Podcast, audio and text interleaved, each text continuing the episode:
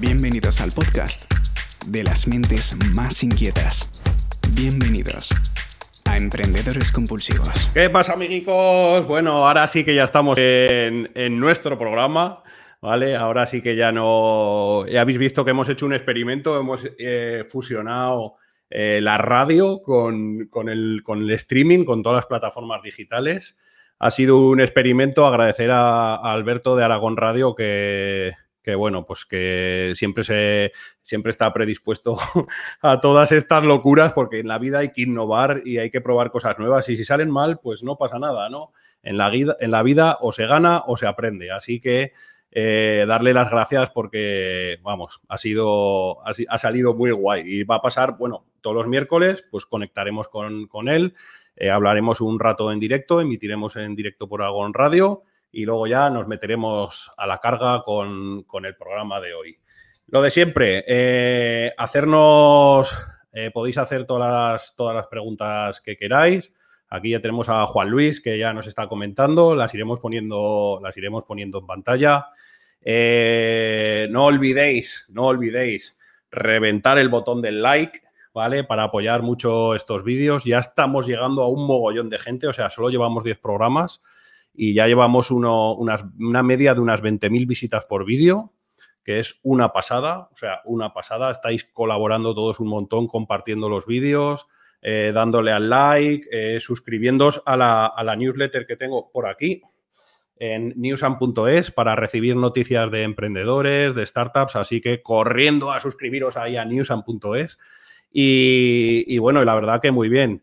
También recordaros que, podéis escuchar, si no podéis ver eh, los vídeos o si no podéis estar en los streamings y tal, pues en Spotify, en iVoox, en Apple Music y en todos los sitios del mundo mundial eh, pues tenéis acceso a, a, escuchar pues de camino al trabajo o lo que queráis. Eh, los, los, podcasts. Ya vamos estando todos, ya está Lorenzo por aquí también dispuesto a sacar la metralleta de las preguntas.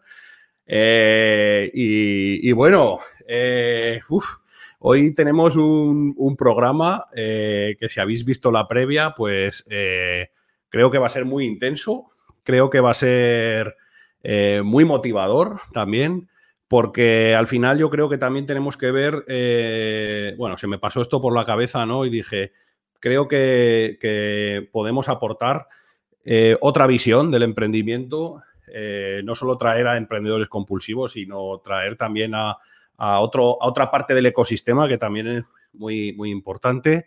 Y se me pasó por la cabeza, eh, pues lógicamente, escribir, eh, o sea, escribir, invitar a, a, este maravilloso podcast a mi padre.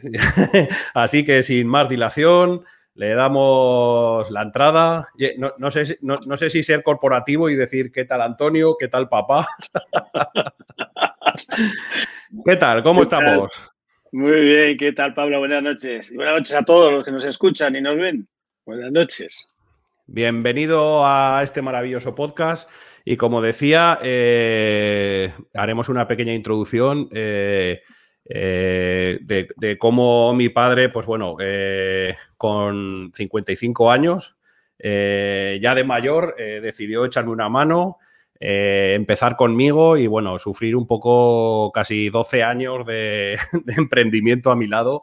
Y creo que está muy bien dar visibilidad un poco a a toda esa gente que nos rodea, a los emprendedores compulsivos, ¿no? Y que nos sufre, nos aguanta nuestras mierdas, nos aguantan nuestras toxicidades, nuestros chispazos, eh, cuando nos arruinamos, cuando nos dejan dinero. Y creo que, que es como, pues, un, un vamos, eh, un honor, ¿no? Eh, dignificar es, esa figura dentro de y que nos acompaña a los emprendedores. Así que, que nada, dinos un poquito, preséntate a nuestra audiencia. Eh, pues nada, un poquito de dónde eres, qué estudiaste, qué hiciste de pequeño. Pues eh, muchísimas gracias, Pablo, por, la introducción. Pero casi lo primero que te diría es que, hijo mío, esto no se hace. ¿eh? esto, esto, estas así a bote pronto, como que en fin, bueno, lo, lo, intentaremos solventar de la mejor manera posible, ¿no? Uno no está muy acostumbrado a estas cosas, ¿no? Pero bueno. Pues, Ah, eh, yo pues eh, nací hace ya algún tiempo en un pueblecito al lado de Huesca, en Lombrzano. Y bueno, pues eh, prácticamente pues eh, estuve allí pues hasta los 12 años. Después ya fue pues salir fuera a estudiar, estuvimos a través de unas becas que daban los Montepío. Bueno, es que tampoco entro en mucho detalle de esto porque estas cosas ahora prácticamente no, no se O sea, conocen. con, ¿no? con Los 12 Montepíos, años, con 12 años te fuiste de, de Erasmus a Tarragona, ¿no? Por así Eh, bueno, hubo un paso previo por ahí, pero sí, sí, a, a Tarragona. Bueno, pues volvíamos a casa. ¿Cómo estaban las comunicaciones? Que volvíamos a casa cada tres meses. O sea, quiero decir que. Y no había, no había más opciones por todos los sitios, por las comunicaciones y porque el tema del dinero tampoco andaba especialmente sobrado, ¿no? Pero bueno, ahí estuvimos siete años, hice un- lo que entonces se llamaba una oficialía, después un curso preparatorio y posteriormente hice una ingeniería técnica. Todo esto era un, un tema, pues, eh, que a través de estos Montepíos era becado, era gratis. Nada más tenía una pega. Y es que tenías que aprobar. Si no, si no aprobabas en, el, en junio, pues, te la quitaban. Tenías, tenías- tenías que aprobar, tenías que aprobar todo en el, en el año, o sea, lo que es la, Sí. la ingen- la ingeniería, ¿no? Por así decirlo. Sí, Eh, si, sí. si no, te, te, vol- te- te volvías para el pueblo a plantar lechugas, ¿no? Sí, efectivamente, más o menos. Ese era el tema. eh. Bueno, pero era el, era el juego, ¿no? Quiero decir, al final estas cosas, pues, bueno, en la distancia creo que se ven de otra manera. A lo mejor eh, cuando estás metido en medio, pues a lo mejor, eh, eh, pues no sé, eh, tampoco se ve especialmente grave, sino que, bueno, pues esto es lo que nos han dicho, pues esto es lo que hay que hacer, ¿no? Y ahí estamos. Y ya, pues eso, a partir de los 21 que acabé, tuve que hacer la mili, porque mi edad es la de hacer la mili. Y después de acabar la mili ya, pues prácticamente en el 75 prácticamente, me parece que fue el 75 que ya vine a Zaragoza y aquí empecé con, con el tema laboral. Vamos, ya empecé a trabajar. Y, y un poco, eh, o sea, saliste de- del pueblo eh, un poco obligado por, por tus padres, eh, quisiste salir tú, porque claro, siendo una decisión tan joven, ¿no? Porque al final Sí. tu- tus padres tampoco tenían conocimiento, ¿no? Porque los abuelos a qué se No, no. No, realmente mis padres, bueno, mi madre era ama de casa, como casi todas las mujeres en aquella época, y, mm, y mi padre, pues era lo que entonces se llamaba peón caminero, que es los que arreglaban las carreteras que todavía estaban sin asfaltar, pues a, las cunetas y tal. Bueno, pues eso, eh, un tema muy, eh, pues eso, en general la familia era una condición muy humilde y- y el asesoramiento de estas cosas venía un poco siempre, pues lo que era en los pueblos, eh, a través del maestro, ¿no? el maestro era el que asesoraba un poquitín, porque, eh, oye, y estos, pues mira, este zagal, yo qué sé, a ver, porque parece que, bueno, me podría sacar alguna cosa por ahí, aún me acuerdo que me dijo el maestro, y tú sobre todo estudia electricidad del automóvil, ya ves, qué visión tenía el maestro en aquella época, electricidad del automóvil, debía ver que, que los automóviles en aquel, él iba en moto, y en aquella época los automóviles tenían mucha proyección, ¿no? Sobre todo en electricidad, que además no lo debe entender mucha gente, lo de la electricidad. Bueno, pues Bueno, como, me tocó, como me tocó a mí en mi época, que era en, en el año 2000, ¿no? Ingeniería de telecomunicaciones, que parecía que Sí. el que iba a ser ingeniero de telecomunicaciones en el 2000 iba a ser el próximo Bill Gates, ¿no? Por así decirlo. Sí, no, hay- estas cosas todavía corren más, ¿eh? entonces todavía se podían eh, masticar un poquito, ¿no? Todas estas cosas, pero ahora, ahora corren más, ¿eh? ahora ya pff, dices, a ver, esto que, es? eh, hoy puede ser mm, ingeniero de telecomunicaciones y mañana que no exista la carrera, ¿no? Que pues, dices, "Hostia, ¿Qué, qué ha pasado, no? Pues eh, todavía da menos tiempo, pero bueno, lo- es, es que las épocas son las que son y como en realidad tampoco las marcamos nosotros, sino que vienen un poquitín condicionadas, pues bueno, pues ahí estamos, ¿no? Todo el mundo Y, en- intentando hacer lo que puede, ¿no? y entonces claro. acabas, acabas la ingeniería en Tarragona. Sí, eh, y, ¿y qué pasa después? después viene lo grave. lo grave fue pues eso, que había que pisar, eh, pisar tierra y, uno cuando es joven y cuando tiene cierta edad y cuando, pues, eh, sin querer queriendo, eh, pues la vida te ha enseñado bastante, porque eh, el salir tan temprano de casa, pues te curte, ¿no? Te, curte en el sentido que, pues por todos los sitios te la bueno, pues al final, pues ahí lo, lo tuvimos que hacer. Y mm, al final acaba, bueno, lo decíamos por, que vine a Zaragoza, un poquitín por, por donde nos enfocábamos de cara al tema laboral. Yo tendría que decir que el tema laboral fue una cosa curiosa, ¿no? Yo eh, antes, aunque ahora también está muy de moda, que a mí me, da, me hace mucha gracia, la gente tiene que trabajar de lo suyo, lo entre comillas, esto, no de lo suyo. no, lo suyo era que si yo era ingeniero técnico de electricidad, pues había que trabajar de eso. Pero coincidió una época en la que no estaba especialmente bien el tema del trabajo y mm, me surgió un tema de venta. Curiosamente, ¿quién me lo iba a decir? y una vez metido en el tema de la venta, fue una experiencia francamente chunga, ¿eh? porque yo no, había hecho nunca nada de eso y aquello, joder, salí escamado. La verdad es que no, y, al final encontré trabajo de lo mío, por decirlo, ¿eh? lo entrecomillo también, lo de lo, mío. De, vender, pero vender lo tuyo, vender lo tuyo, ¿no? En venta, pero vendiendo lo tuyo. No, pero estuve en, una empresa de montajes eléctricos, donde se hacían proyectos, donde se hacía seguimiento de obras, donde se hacía viviendas, la parte eléctrica, ¿no? Líneas de alta tensión, centro de transformación, cosas, cosas de estas que, que dices, bueno, pues, eh, oye, eh, está bien, ¿no? Quiero decir, pero claro, en aquella época, en eso estuve un par de años o así, ¿no?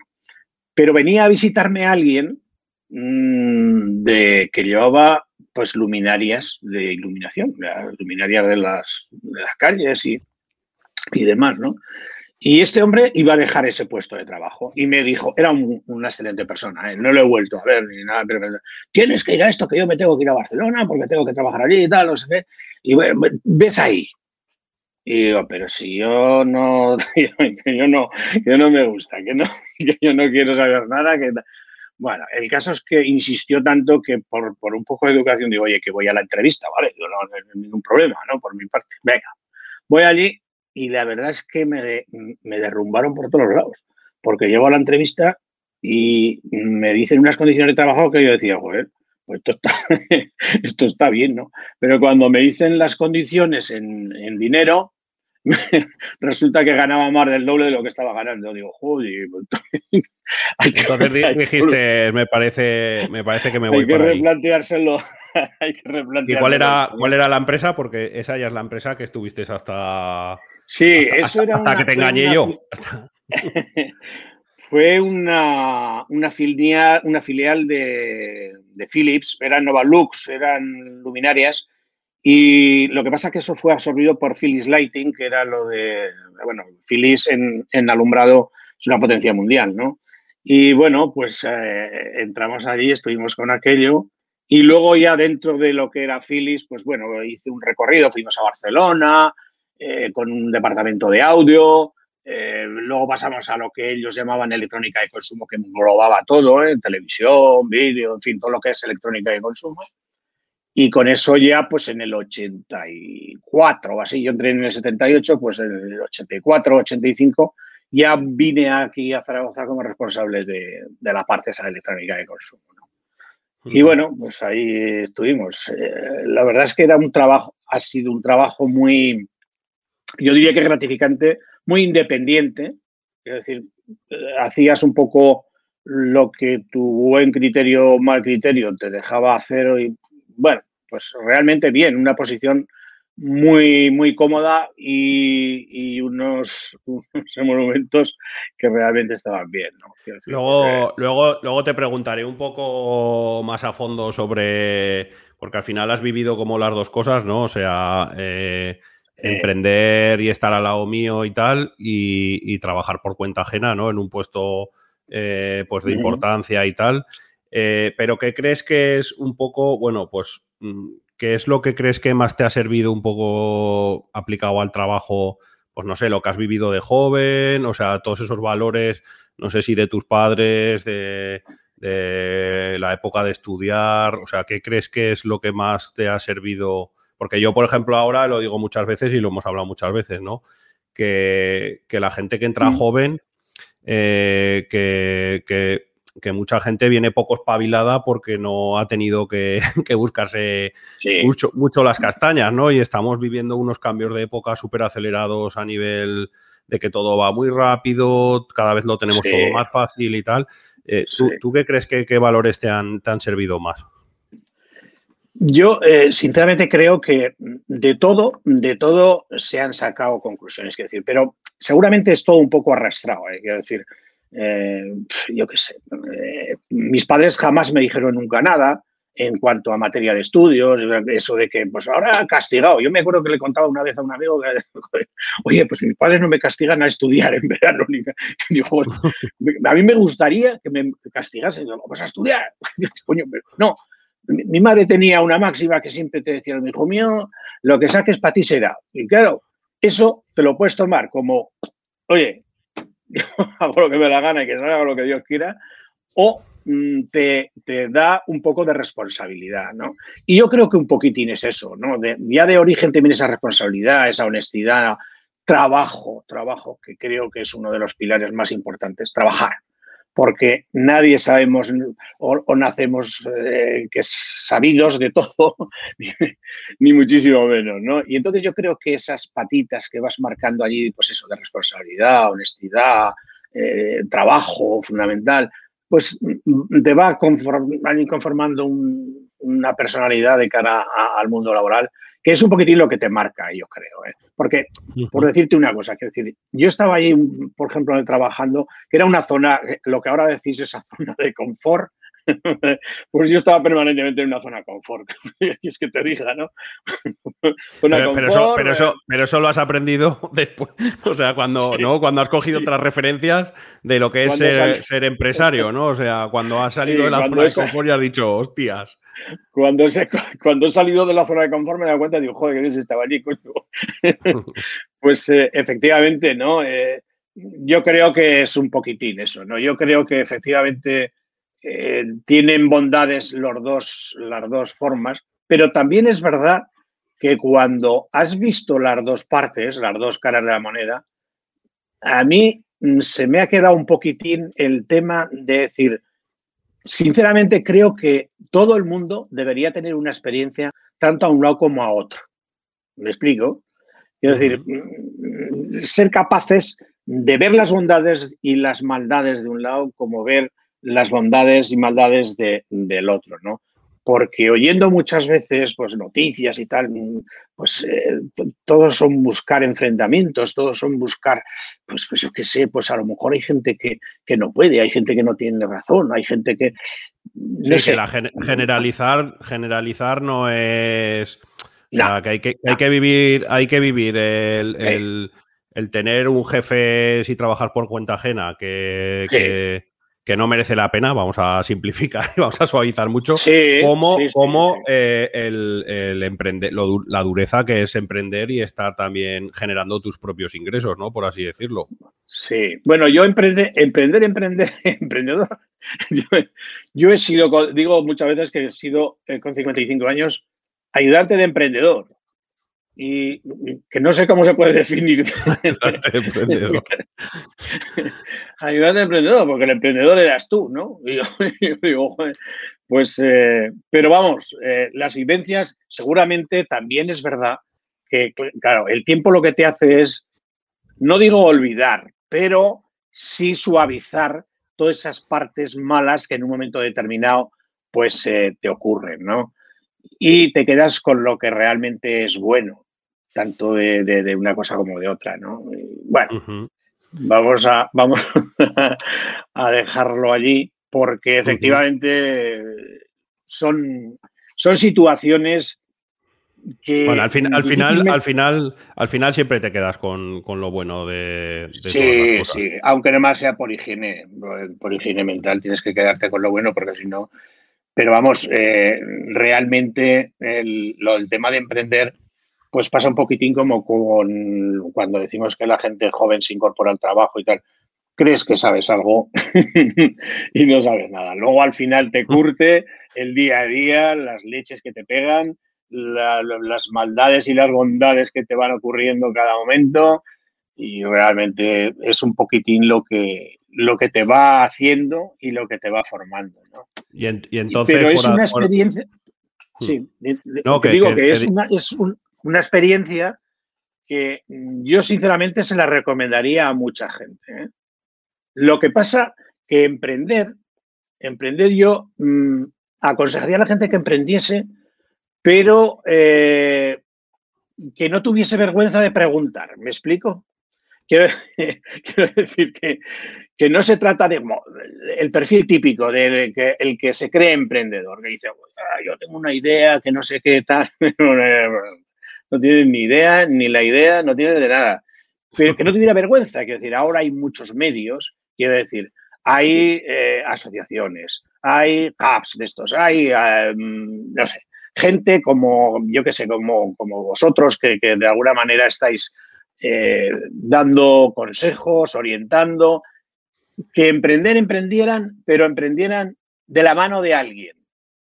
No pues pueden salir escocidos, me explico, quiero decir, joder, porque mm, cuando empiezas a aprender, tengas la edad que tengas, bueno, pues es que tienes todos los números para que, bueno, bueno, todos los números no, de 10 tienes 9 para que te metas un castañazo y salgas y salgas mal herido, ¿no? Pues, eh, bueno, eh, las estadísticas están que un 90% de los emprendedores no, llegan al cuarto año, o sea que al final eh, solo sobreviven un 10%. Pues fíjate, pues exactamente.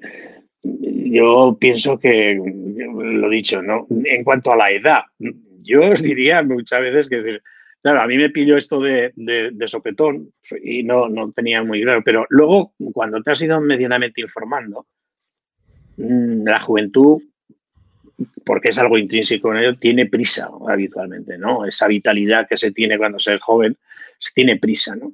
Pero fíjate, leí, que supongo que conocéis, em, que el emprendedor, la edad media del emprendedor en un sitio como Silicon Valley, que es la cuna de, de todas estas cosas, está en 40 años que todo el mundo creemos que, que tú has ido alguna vez a los institutos a dar charlas y tal, y ves a la gente que hierve, ¿no? Con, 18, con 20 años, y que no te quieren contar ni la idea que tienen, porque no, que tú me la, puedes quitar y me, vas a joder, ¿no? Pues fíjate, yo de, de 40 a 55 que emprendí, bueno, pues oye, tampoco se me pasaron unos añitos. Hombre, yo siempre digo, yo, siempre digo que Amancio Ortega eh, empezó con la primera tienda a los 38 años. Sí, sí. O sea, bueno, no, hay esperanza, hay esperanza.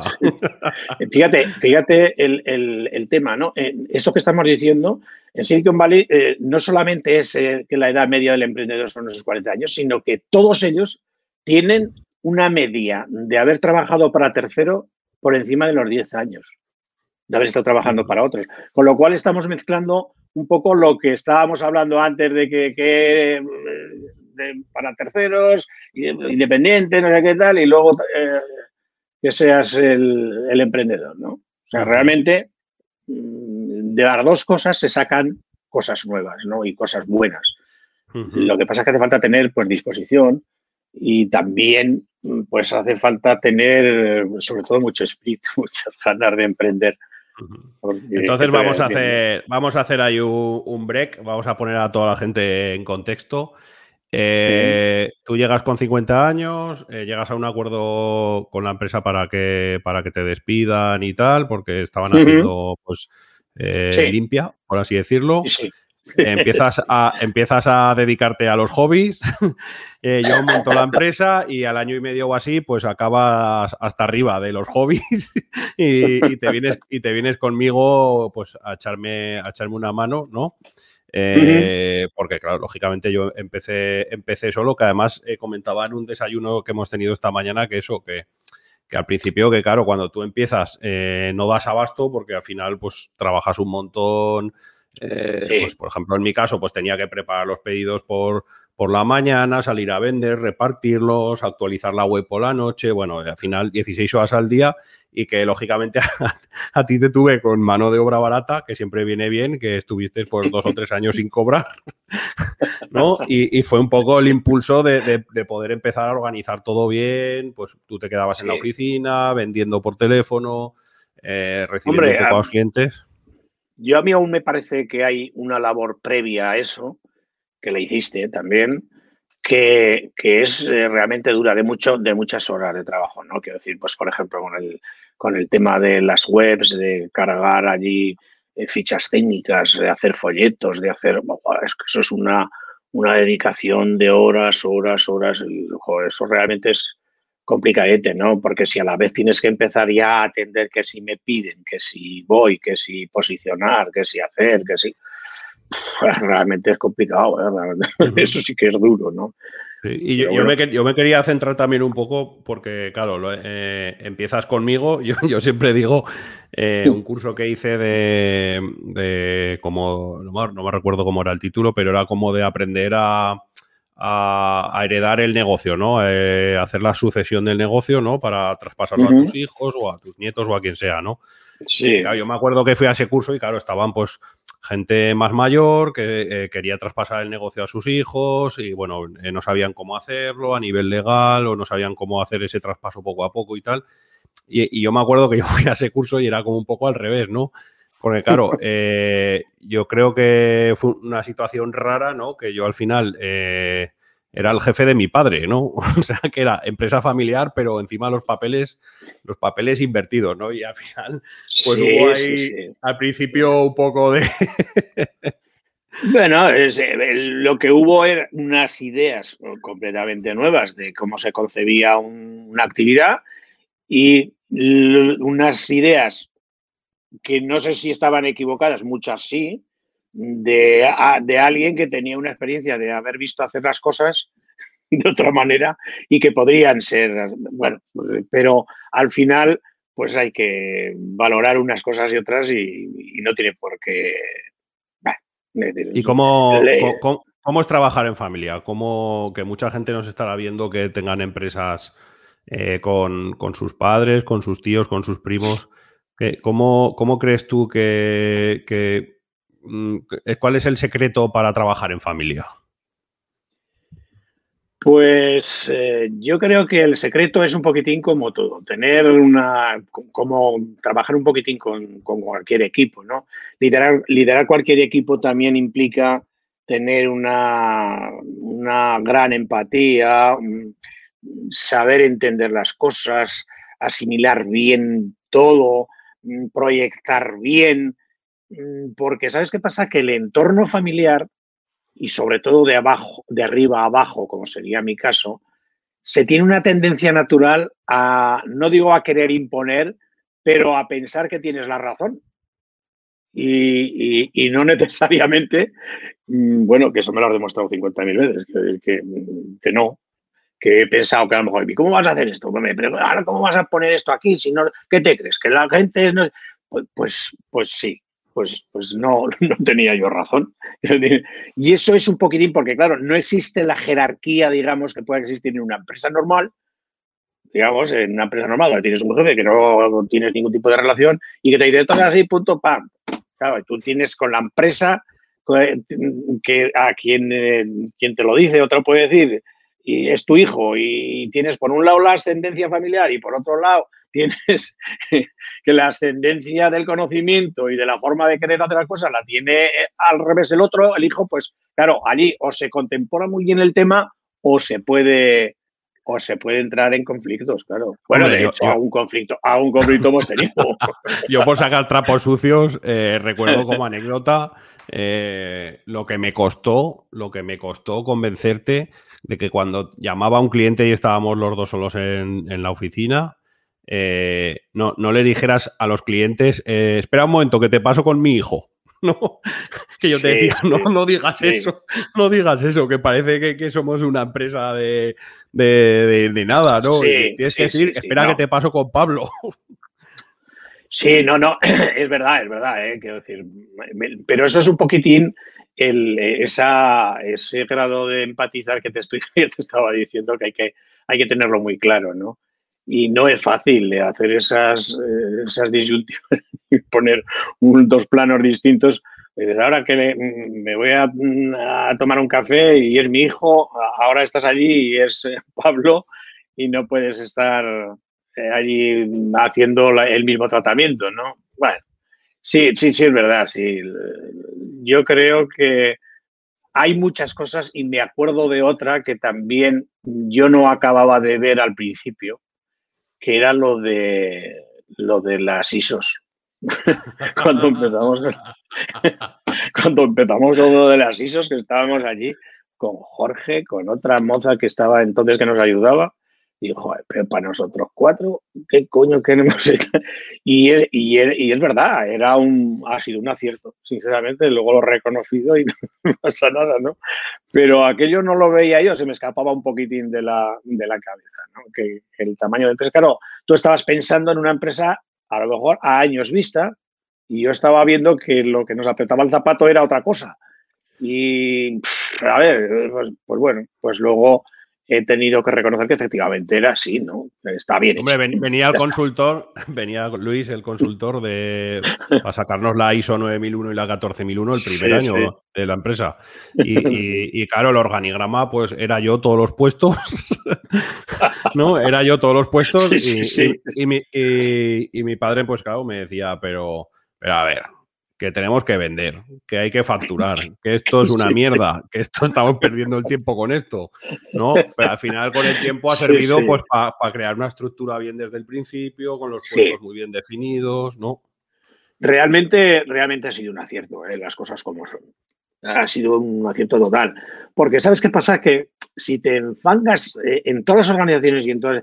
Tiene que haber alguien que piense un poquitín más allá del día a día, que el día a día tiene la suficiente complejidad como para meterte en, su vorágine y, no dejarte ver con, lucidez para, los días venideros, ¿no? Y, tiene que haber alguien que sea eh, capaz de hacer eso. Y este capítulo, por ejemplo, de las ISOs y demás, pues entra en ese aspecto, que decir, el día a día, claro, a mí me apretaba el zapato y digo, hostia, hay que levantar esto y hay que vender. Pero es verdad que tienes que vender hoy, pero también mañana y también pasado y dentro de 10 años, si quieres tener una buena empresa.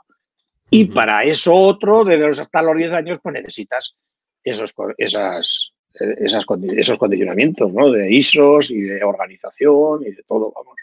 Está clarísimo. Que, a 15 años vista, si pudieras volver hacia atrás, ¿qué, ¿qué, cambiarías? ¿Cambiarías algo de cómo empezar?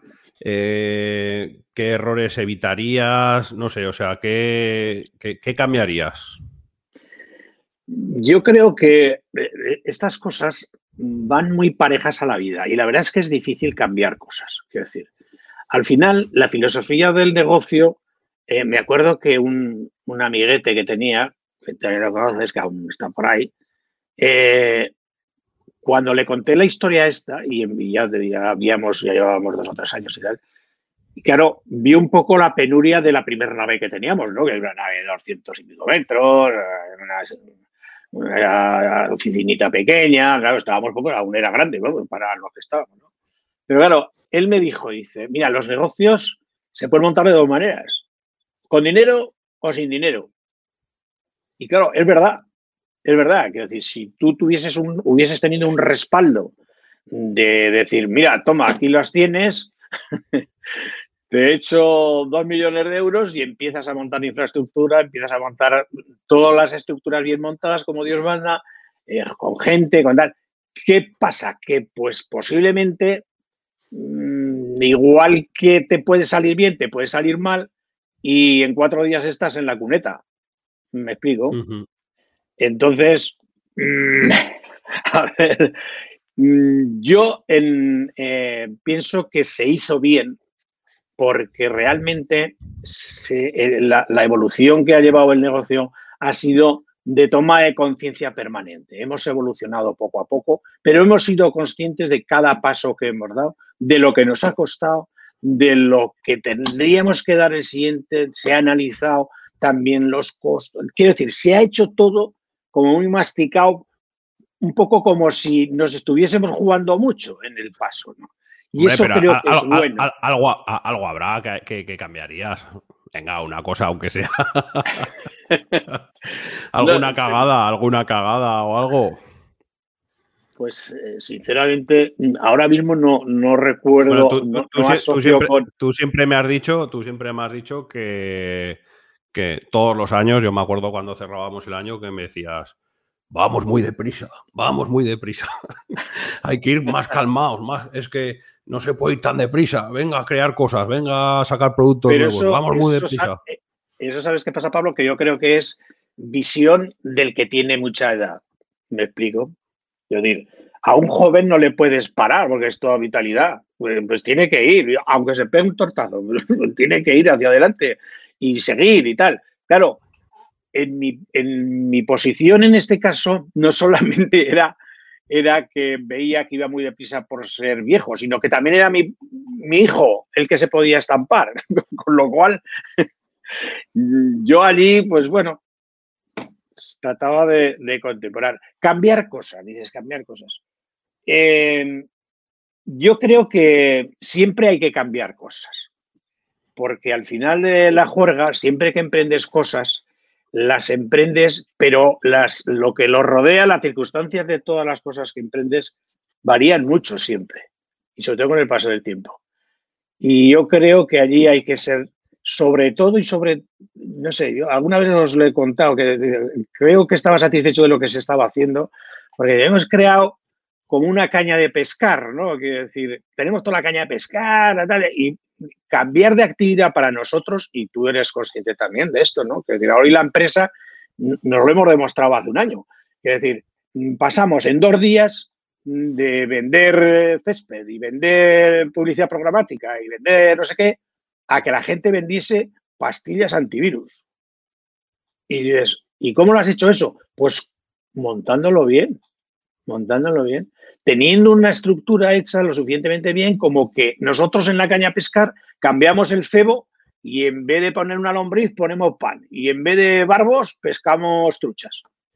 Y eso es una gran bondad que tienen las empresas en épocas tan cambiantes y tan rápidas. ¿eh? Yo creo que eso es un, ha sido uno de los mejores aciertos que esta empresa ha hecho. Sí, claro, que el entorno cada día cambia mucho más. Yo siempre digo que, es más rápido. contratar a gente con, con alta adaptabilidad al cambio, pues es crítico en, las organizaciones hoy en día porque va todo tan sumamente rápido, tienes que tener tanta autoformación, estar todo al día, o sea, que te desfasas en nada, ¿no? Sí. Y es, crítico, ¿no? La verdad es que es, es complicadísimo, sí realmente no es fácil y, llegar a un nivel, digamos, de disponibilidad como el que tenemos nosotros ahora en la empresa, mm, realmente lo veo en pocos sitios, ¿eh? quiero decir, porque no es fácil, no, lo digo porque seamos nosotros unas eminencias o ahora ya vosotros, no yo, porque yo nunca he sido, pero mm, el tenerlo como lo tenemos es para nosotros una gran bondad. ¿eh? Porque las jerarquías normalmente en las empresas se tienden muy rígidas, se tienden a ponerse muy rígidas, eh, muy intransigentes, y es todo lo contrario que necesita una organización para evolucionar y evolucionar bien. ¿Me explico? y, un, poco la, un poco la decisión o el momento más crítico que has vivido en primera persona, o que la hayas visto tú, o la decisión más dura de tomar ¿O qué, crees que has sido tú en, estos 15 años? Ahí no dudo, ahí no dudo, lo tengo muy claro. Eh, nosotros estábamos con una empresa aseguradora. Bueno, estábamos situados en el año 2008, 9, 8, 9. La, de, la crisis, de, la, crisis, dices.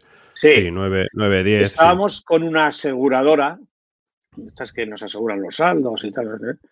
Y un buen día se presenta el delegado y nos dice, pues, oiga, que yo con ustedes pierdo mucho dinero. y, a mí qué me dices, yo, yo he hecho algo mal. No, no, pero pierdo Bueno, nos echaron de a esa Bueno, por, poner en, por poner en contexto, era pues eso, la, crisis de la construcción. Sí, Eh, la, la primera empresa, la primera Sí. empresa era Aerostop Chemicals, que el 100% de nuestros clientes Sí. eran constructoras, albañiles Sí. y tal. Y era eh, cuando explotó todo. Bueno, aquí en Zaragoza se retrasó un poquito más por la Expo, la por la la, Expo, construcción, Sí. pero estalló en 2000, final 2008-2009. Sí, efectivamente. Y la verdad es que, bueno, no sé si nos echaron, sí, nos echaron, bueno, nos invitaron a salir, ¿no? Y entonces, eh, bueno, nos multiplicaron la prima por, por 15 o algo así, ¿no? Lo cual era sinónimo de decir, oiga, adiós, muy buenas, si tengo que pagar esto, pues ah, me voy. Y claro, hubo que tomar una decisión tremendamente dura, muy, muy, muy dura. Quiero decir, cuando mm, digamos que el albañil, la reforma, la empresa de reformas, no sé qué tal, estaban todas pagando por encima de 90 días y las grandes, grandes empresas, que todavía tenemos deudas de allí algunas, ¿no? las gruesas, San José y cosas de esas, pues eh, bueno, algunas suspensiones de pago, otras han desaparecido. Otras, en casos que ha habido por ahí algún dinerillo, no mucho, pero siempre ha habido algún dinerillo que se ha quedado pendiente. Pues estos hablaban siempre de 220, 250 días, que era una forma de arruinarse. Y ahí sí que realmente fue una decisión tremendamente dura porque era salirse mm, del raíl, eh, era romper con todo y decirle a la gente... empe- empezar a, a cobrarles al contado, ¿no? Todo, o sea, Claro, no financiar claro. a nadie. tú quieres un pues eh, mira, o lo pagas al transportista cuando él te lo lleva o nos lo adelantas. Con el precio nos pondremos de acuerdo. Con la financiación no, cero. Y realmente mm, fue un tema muy, muy, muy duro, ¿eh? Porque realmente no había clientes que fueran capaces de asumir todo eso. Realmente. Y, y yo Bueno, si creo nos, que... nos insultaban y todo, o sea, nos insultaban por teléfono. sí, sí, sí. Sí, sí, sí, sí, sí. Realmente aquello fue complicadísimo, complicadísimo. Bien es verdad que pasado el tiempo es algo que hay que agradecer a Internet, porque ahora, hoy en día, parece que ha pasado mucho tiempo, pero estamos hablando de 12 o 10 o 12 años. Hoy no se cuestiona a nadie que lo primero que tiene que hacer es poner la tarjeta allí cuando va a comprar algo. Bueno, Bueno, y, Pues- que fue, y, que fue, y que fue lo que, no, lo que nos salvó, porque al final eh, Claro. no, na- no nos arruinó nadie, o sea, dejamos de vender igual Claro. un 70% de facturación, Sí, pero no, Sí, no nos arruinamos. Sí, yo, me- yo me acuerdo que a más de uno se lo dije, digo, mira, para esto yo mm, prefiero, mm, para que me arruines tú, ya déjalo, que ya me arruinaré yo, no te preocupes. Pues, pues es que es así, era así, realmente era trabajar para que alguien mm, te, te- te hundiera en la miseria, en la miseria, porque no tenías dinero para seguir trabajando. Y eso Internet lo ha solucionado. Sinceramente, es que con el paso del tiempo lo ha solucionado. Pero vamos, que parece que está muy lejos en el tiempo, pero al final, lo que te digo, son 10 años. ¿eh? Y hoy, ¿quién se cuestiona el que hay que pagar previamente incluso? Nadie. ¿Tenemos cuántas formas tenemos de pagar ahora? Yo te diría que si hay, bueno, yo ahora ya estoy fuera y no conozco muy bien cuántas, cuántas formas tenemos de pagar, pero, pero yo diría que eh, si hay cuatro o cinco formas de pagar, son todas así, al contado. Oye, tú pagas, te mandamos, luego pagas a reembolso o, o la tarjeta o el no sé qué. Quiero decir, aquí no hay pagarés, ni hay cheques, ni hay historias que era el- el- el- la maldad de aquel momento, ¿no? Y la, pregunta del millón, pues, ¿empresario o cuenta ajena? Y yo te diría que me quedaría con, con los dos.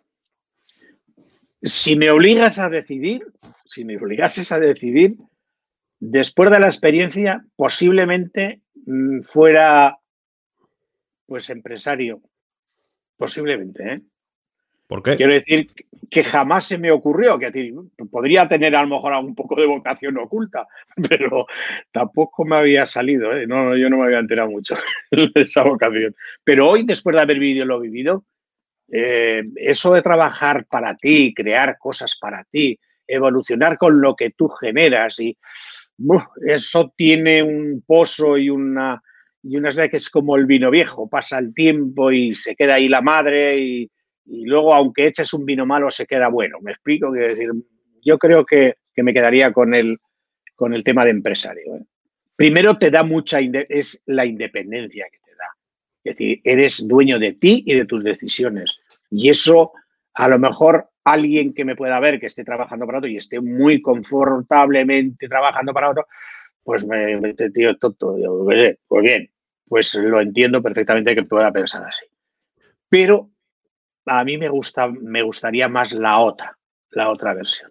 Pero por otro lado también es, muy esclavo y también es muy totalmente, totalmente, totalmente. Pero claro, ¿sabes qué pasa? Que las, satisfacciones en todo en la vida, ¿eh? no en esto, sino en toda la vida, eh, son proporcionales, ¿eh? quiero decir.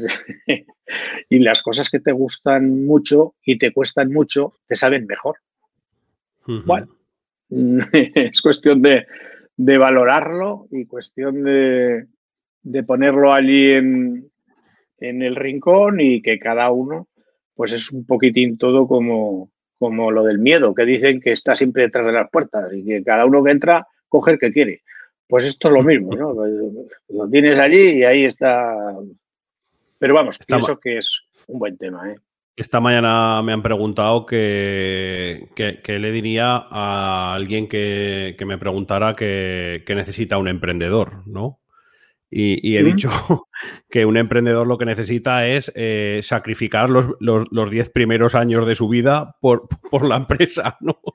O sea, que no, que era una pregunta como esperando pues dinero o muchos estudios o, mucha formación. Digo, Digo, sacrificar, estar dispuesto a sacrificar los primeros 10 años de la empresa. O sea, de, tu vida. Sí. fundamentalmente es ganas. Ganas. Tener muchas ganas. Y por encima de todo. Y trabajar. Y, ganas. Y trabajar.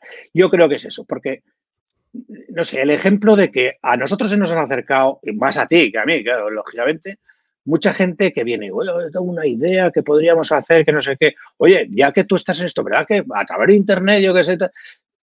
Y, claro, al final te dice, ¿cuál es tu idea? ¿Qué, quieres hacer? Hombre, es que, claro, tampoco te la voy a contar. Y mal empezamos. ¿Cuánto dinero tienes? Pues, hombre, yo puedo conseguir 10.000. Y, pero, hombre, no me gustaría que tal. ¿Estás, gastarte, ¿Estás dispuesto a gastarte 10.000? O 15.000 los que no tienes, hombre, olvídate. Lo que tengas y quieres arriesgar, gástatelo en la primitiva, que si te toca te pone en casa, ya está, punto. Pero olvídate, porque vas a perder el tiempo y te van a dar leches hasta en el carnet de identidad.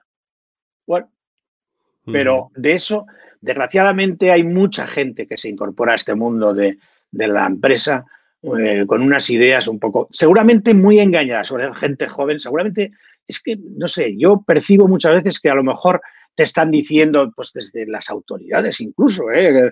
eh oye, tú montas una web, al final no sé qué, el 5G, no sé qué, aquí pones un e-commerce, no sé qué tal, y a, forrarte cuatro días y dices, bueno, bueno, bueno. bueno, bueno, bueno pues ¿qué pasa? Que vienen un poquitín engañados, gente. Por eso he dicho antes al principio que toda esa gente que se incorpora a esta fauna debe de hacerlo siempre de la mano de alguien y apoyándose en alguien, en esas organizaciones, en esas, eh, yo qué sé, en gente que tengas confianza, pero que te digan las verdades, las verdades del barquero, las que dices, macho, como no, la, la barca se te hunde y te queda en medio del río. A cascarla. Y no hay más. es una es un, mal que seguramente los que se incorporan, se incorporan un poco, yo digo que un poco engañadetes, ¿eh? un poco engañadetes, pero incluso potenciado incluso desde la propia fauna muchas veces. ¿eh? Hay gente que va muy de, de progre, de, no sé, en un podcast que vimos el otro día, de, tres chavales que vendían eh, perfumes, si te acuerdas que lo vimos y lo habíamos comentado, unos tíos que hacían unos números desde el principio, una sensatez explicándolo. Era, era apabullante. Y había los que dirigían el podcast, eran tíos estos súper tecnológicos, mucha palabra en inglés, mucho no, ¿eh? Y no haces esto, ¿y por qué no haces lo otro? ¿Y por qué no haces? Pero qué coño vale, pues si lo está haciendo de chupadómine, si es un tío que en, que en tres años me parece que había pasado de cero a 30 millones. Con una evita, esto, que ahora se llama evita, pero con unas perricas que se echaba al bolsillo que me parece que eran 9 millones al año. Y tú dices, pero ¿qué coño le estás explicando a este tío si hace o deja de hacer? Pero si está consolidando un negocio que encima le da un montón de pasta, pues, pues, pues amén, chaval, lo estás haciendo estupendamente y ya está. Pero quiere decir que esos otros tíos no se le reían, pero casi, casi de los de, ¿sabes? El Mercar, Market Rich, eh, Turnover Share, eh, o la Covenant, no sé qué, y no has hecho el... sí, sí, todo lo que quieras. Pero vendían perfumes y ganaban 10 kilos al año. Tú explícales todos los anglicismos que, les quieras, pero, pero al final... Te, voy a, te, voy a, parar que te veo que te estás viniendo arriba y al final los vas a insultar. Sí, sí, porque si no, si es verdad, sí. Perdona. Perdóname, venga. Ah, bueno, entonces, ¿ha merecido la pena el esfuerzo? Sí, la, verdad es que me implico, ya sabes que me implico enseguida con muchas cosas y a veces hay que, hay que frenar.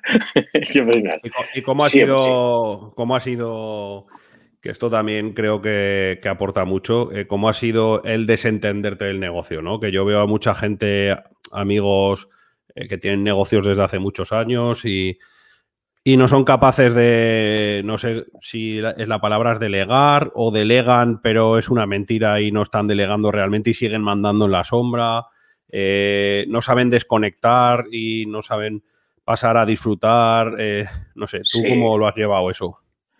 Yo creo que lo he llevado bastante bien, seguramente porque confío en lo que se queda allí, ¿no? Eso está claro. Yo eh, quiero decir, tampoco he, he mandado ni, me explico, quiero decir, ni las directrices las he marcado, que decir, pero sinceramente, joder, aquello yo digo que es mío, aunque ya no es mío, pero la implicación 100%, realmente 100%.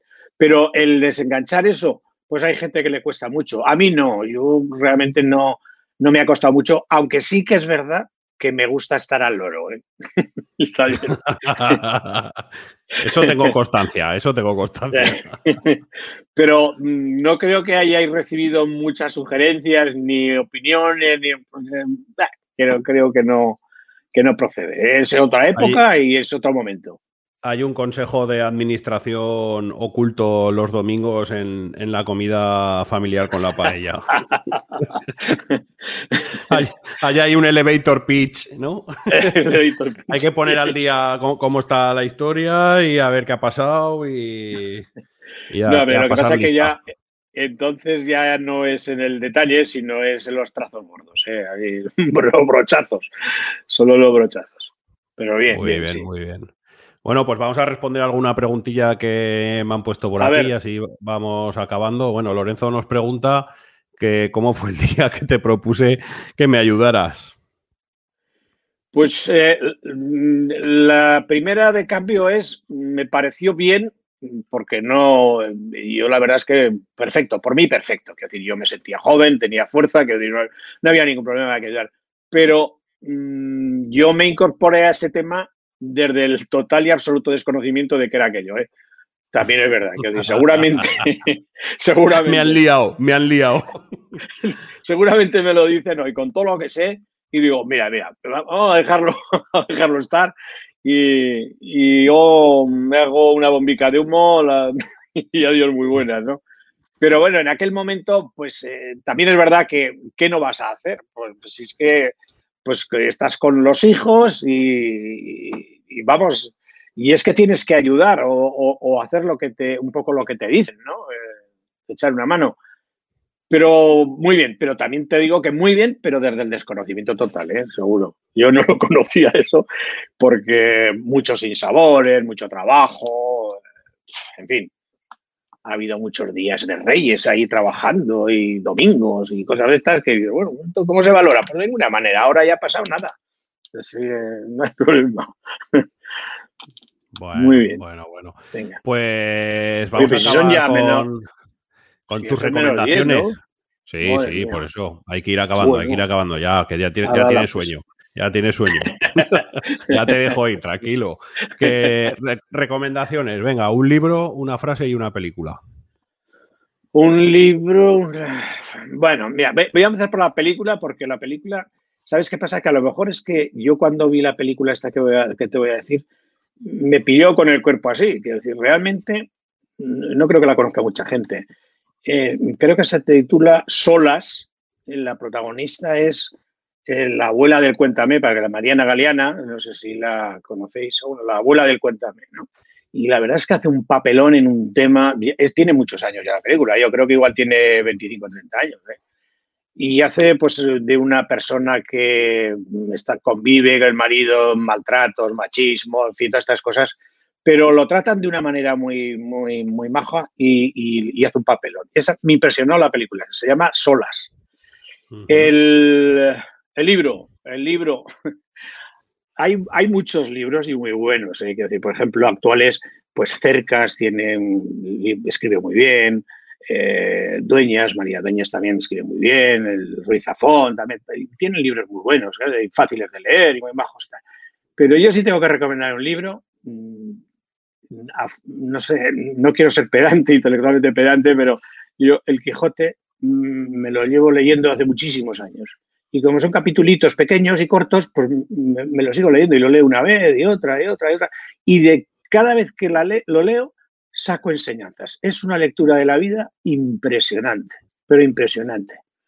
Y bueno, pues eh, ahí estamos. ¿Sabes qué pasa? Que también me recuerda el que, el que yo, el que en la escuela, el maestro nos leía esos capitulitos que son 15, 20 páginas nos lo leía y nos contaba la aventureta, pero de una forma como de, ah, venga, lo de los molinos de viento y tal, y te lo contaba, joder, tú estabas todos atentos allí. y yo creo que eso se quedó. Lo leí, pero no me hice mucha de joven, pero luego lo he retomado y no lo he dejado. ¿eh? La verdad que llevo muchos años leyendo y releyendo el Quijote. A trocitos, pero bien. Y una frase, venga. La frase. ya sé cuál vas a pues, decir. Ya sé cuál vas a decir. Sí, la verdad es que es algo que resume mucho la del ilustre aragonés Baltasar Gracián, fíjate tú, con hace 400 años que el hombre y pico que estuvo por aquí y, tiene total vigor, ¿no? este hombre decía que la vida es una lucha perpetua donde las mejores armas siempre son la voluntad, el trabajo y una buena dosis de inteligencia y astucia tú eso lo analizas y te lo dice todo, ¿no? Y te lo dice todo. O por lo menos así lo veo yo. ¿eh? Es decir, tampoco quiero, quiero pensar que, el que no lo piense así es, está equivocado. Muy bien, muy bien. He, eh, cumplido. sí, nos pregunta Enrique qué, libro he dicho. El Quijote, ha dicho el Quijote. sí. Y, nos saluda. Y nos saluda la familia de Logroño, o sea que estamos todos. Sí, muy bien, muy bien, pero sí, ah, muy bien. es un saludo para todos. Oye, venga, dinos una serie, ya que estás ahí, venga, que eres un junkie de las series, recomiéndanos una serie, venga, ¿cuál te ha gustado la que más? Joder, pues ahora me has pillado, ¿eh? yo creo que, que, te las ves todas, que te las ves todas. Sí, yo creo, yo creo que de las, de las mejores que he visto, eh, fue al principio, a lo mejor que porque se cogían más con ganas. La de aquella, me parece que era danesa o sueca, danesa, la que era. esa es muy eh, buena. De ¿eh? Puente. Puente. El Bron, en, inglés, parece que era. ¿Era, en inglés o en el.? Eh, no, el puente es en español, pero esta, la, original es, es, que hay una, un remake americano. Pero la ah. original, la original está, se llama en, en, sueco y en danés y se llama Bron barra Brone. Eso, esa. Bron, sí, yo se me sonaba, o mira, asociaba lo de Brone con el bridge de, inglés, pero bueno, sí, efectivamente, sí. Eh, aquella realmente me gustó muchísimo. ¿eh? Ahora, ¿sabes qué pasa? Que cuantos más ves, eh, más les encuentras parecidos unas con otras. pero bueno, y bueno, bien, en, en general están entretenidas todas. Bueno, como ya te has acabado el Netflix, habrá que ponerte el Amazon Prime pronto. sí, sí. Y HBO también, ¿eh? Que, de vez en cuando también hay alguna. bueno, pues nada, vamos a ir acabando. Espero que os haya gustado a todos un montón el sacar a relucir un poco eh, todo el aspecto familiar que rodea el emprendimiento y tal. Ha sido un poco ida de olla mía, que lleva todo el día al hombre nervioso por, por la entrevista. Es que eso lo has hecho a lo traidor, hijo. Yo no sabía nada. oye, que te llamaré. Pues bueno, bueno, ya está. Bueno, hemos procurado hacerlo bien.